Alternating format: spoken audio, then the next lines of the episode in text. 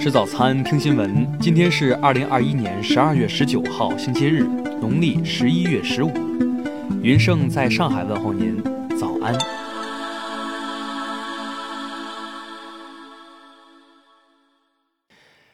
首先来关注头条消息，因为财政收入不足，竟然没有任何理由和手续就伸手向企业收费，对企业集中开展逐利式乱检查、乱罚款。日前，国办督察室曝光了河北省霸州市出现的大面积、大规模乱收费、乱罚款、乱摊派问题。通报指出，九月份霸州市政府印发文件，违规提出将非税收入与征收单位支出挂钩，下达了三点零四亿元的非税收入任务。据不完全统计，十月至本月六日已完成罚没收入六千七百一十八点三七万元，是一至九月罚没收入的十一倍。廊坊市委常委会已连夜开会，传达学习了上述通报，并立即责成市纪委监委对相关责任单位和责任人问责程序，坚决做到不回避、不包庇，依法依规依纪处置到位。听新闻早餐知天下大事，下面来关注国内新闻。国家卫健委昨日召开发布会，关于春节期间是不是就地过年，卫健委表示。全国不能一刀切，因地制宜出台相关政策。国家卫健委新闻发言人米峰表示，冬春季疫情防控要始终坚持动态清零总方针，坚决防止简单化，层层加码，最大限度减少对群众生产生活的影响。浙江昨天下午通报，宁波、绍兴、杭州三地报告新增确诊病例三十九例，含一例由无症状感染者转为确诊病例。自五号以来，三地累计报告确诊病例四百六十例。昨天下午，湖北省鄂州市一段高速桥梁侧翻，目前造成三人死亡、四人受伤。经了解，四辆坠落的车中有三辆大货车，其中一辆大货车重达一百九十八吨。国家医保局昨天启动医保支付方式改革三年行动计划，改变目前过度医疗行为，减少医疗资源的浪费。教育部发布《农村义务教育学生营养改善计划评估报告》，十年间，欠发达地区农村学生身高快速增长，十五岁男生平均身高增长了十点三厘米，与全国标准身高差距大幅缩小，女生也表现出了相同的趋势。统计结果显示，十年间，欠发达地区农村学生身高呈现快速增长。十五岁男生平均身高增长了十点三厘米，与全国男生标准身高差距大幅缩小，女生也表现出了相同的趋势。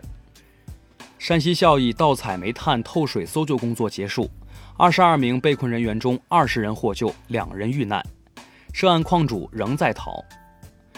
孝义市公安局十七号发布悬赏通告，对直接抓获犯罪嫌疑人的单位或个人奖励人民币十万元。对提供重要线索的，奖励人民币一到五万元。吉林省纪委通报一批在农业领域虚假整改等突出问题，已对五十六名负有领导责任和直接责任的党员干部进行立案审查。下面来关注国际新闻。世卫组织在最新发布的技术简报中指出。截至十六号，全国已有八十九个国家和地区出现奥密克戎毒株，传播速度明显快于德尔塔毒株。上月起，日本政府实行常禁止外国人入境的防疫对策。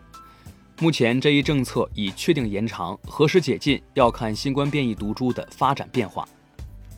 当地时间十七号，俄罗斯政府公布方案，提议北约停止东扩、不互相威胁、不打核战争等等。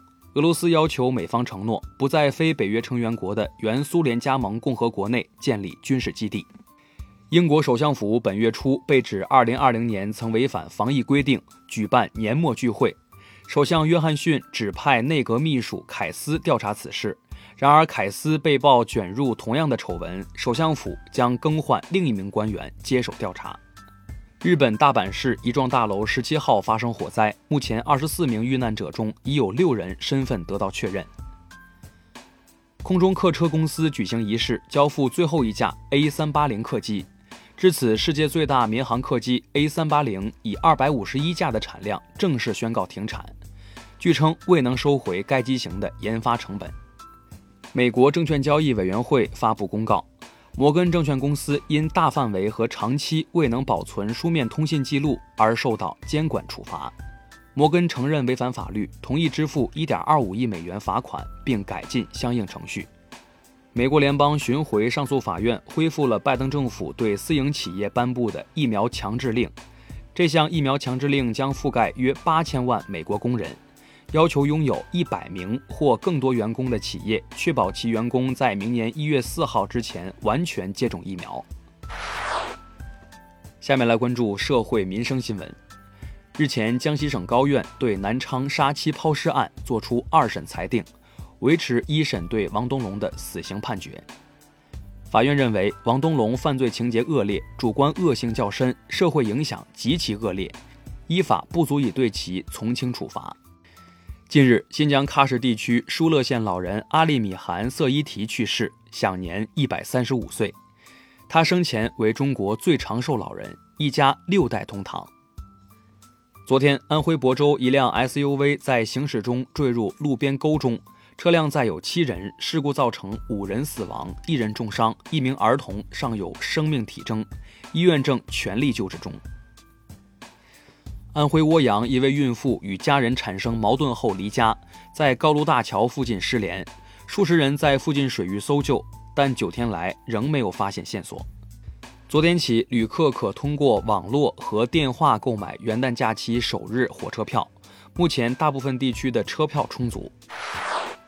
最后来关注文化体育新闻。昨天在中超保级组比赛中，申花四比一击败重庆队，提前保级成功。中超争冠关键战，泰山队与海港的比赛即将进行。山东队赛前透露，国脚吴兴涵伤势严重，将缺席八到九个月，无法出战余下的国足十二强赛。二零二一年短池游泳世锦赛继续在阿布扎比进行。据国际泳联证实，比赛期间已有七人新冠检测为阳性，确诊者已经退赛并接受严格隔离。昨天，四川省文物考古研究院发布了三星堆文物保护修复计划，将系统开展出土文物多学科研究，为出土文物保护修复与古蜀文明研究提供支撑。以上就是今天新闻早餐的全部内容，咱们明天不见不散。